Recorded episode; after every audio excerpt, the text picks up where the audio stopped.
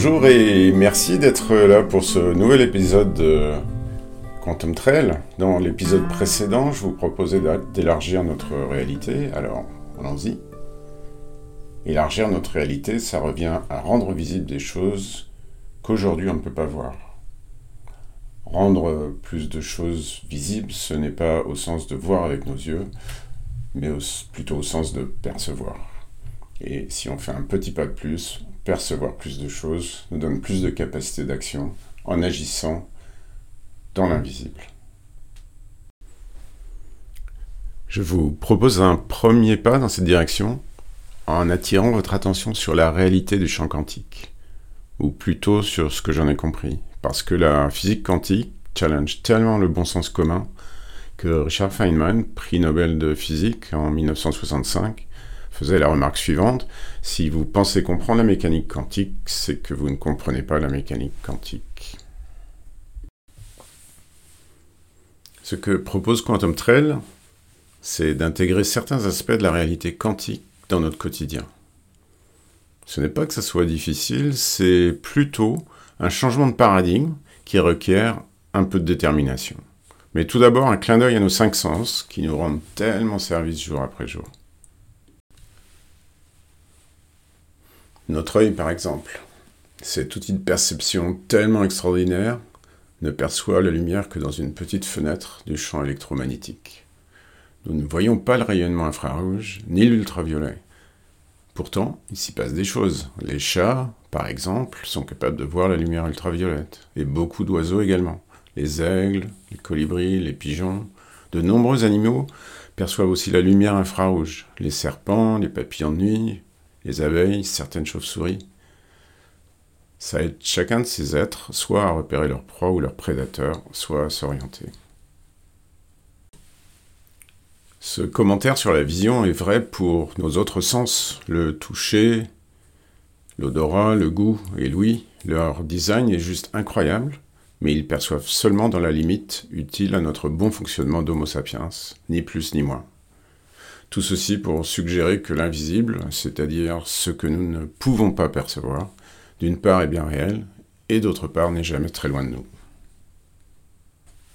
C'est la même chose pour ce que les physiciens appellent le champ quantique. C'est un univers de l'infiniment petit, mais ce champ invisible est pourtant bien réel, jamais bien loin, et il joue un rôle dans notre vie. Et oui, ce champ quantique est partout, y compris dans le cœur de nos cellules et de notre ADN. Nous baignons dans un océan invisible d'une dimension infinie, dont nous ne soupçonnons pas la présence concrète dans nos vies.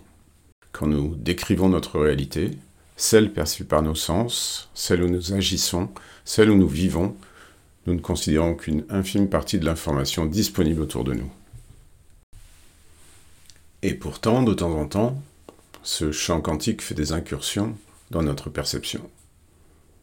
Avez-vous déjà reçu des informations sous forme de rêve, d'intuition ou de synchronicité Bien sûr que oui, on en reçoit tous, parce que c'est bien de ça dont on parle. Nous recevons de l'information, mais on n'y prête pas vraiment attention, parce qu'on ne sait pas trop comment lui donner une signification. Si je résume, nous baignons dans un champ de vibrations inconnu, où nous ne savons pas trop comment nous orienter, à défaut d'avoir le bon décodeur. Ce qui veut dire que nous ne pouvons pas aller au-delà du territoire que notre héritage culturel nous autorise à explorer. À ce stade se pose le problème de la carte. Ben oui, le problème, c'est que nous n'avons pas la bonne carte pour nous aventurer. Imaginez que vous ayez une carte du village gaulois de Babaorum, que tout le monde connaît, et que vous décidiez de voyager dans l'Empire romain. Vous seriez perdu dès le premier carrefour. C'est ce que nous vivons aujourd'hui. La complexité des enjeux auxquels nous sommes confrontés en tant qu'espèce nous demande d'avoir accès à un champ d'action qui dépasse largement les possibilités offertes par notre carte mentale actuelle. Qu'est-ce que c'est que cette carte mentale? C'est notre GPS interne. Il est basé sur un ensemble de schémas, de principes, de croyances qui nous permettent de naviguer dans ce que nous définissons comme notre réalité. Bien sûr, notre GPS est mis à jour automatiquement sur beaucoup de sujets, génération après génération mais il y a quelques paramètres très structurants dans notre façon de décrire la réalité qui n'ont pas été ajustés depuis un moment. Ce sont ces paramètres auxquels on va s'intéresser. ils sont très largement basés sur des fondations qui datent du siècle des Lumières, il y a 300 ans. À défaut de faire ces mises à jour, il y a toute une partie de notre réalité que nous ne percevons pas.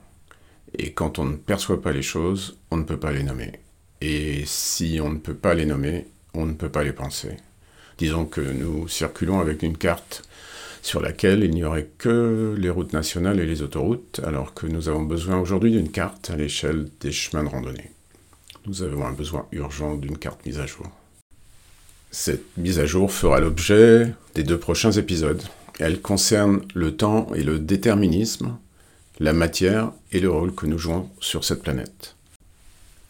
Quantum Trail continue au cours d'une série de capsules audio de quelques minutes. N'hésitez pas à me suivre sur votre site de podcast habituel ou sur Instagram pour être informé dès leur publication. Peut-être y trouverez-vous une inspiration pour avancer sur votre propre chemin. Et si vous avez aimé, n'hésitez pas non plus à visiter www.quantumtrail.com et pourquoi pas à faire suivre l'un de ces liens à vos amis. A très bientôt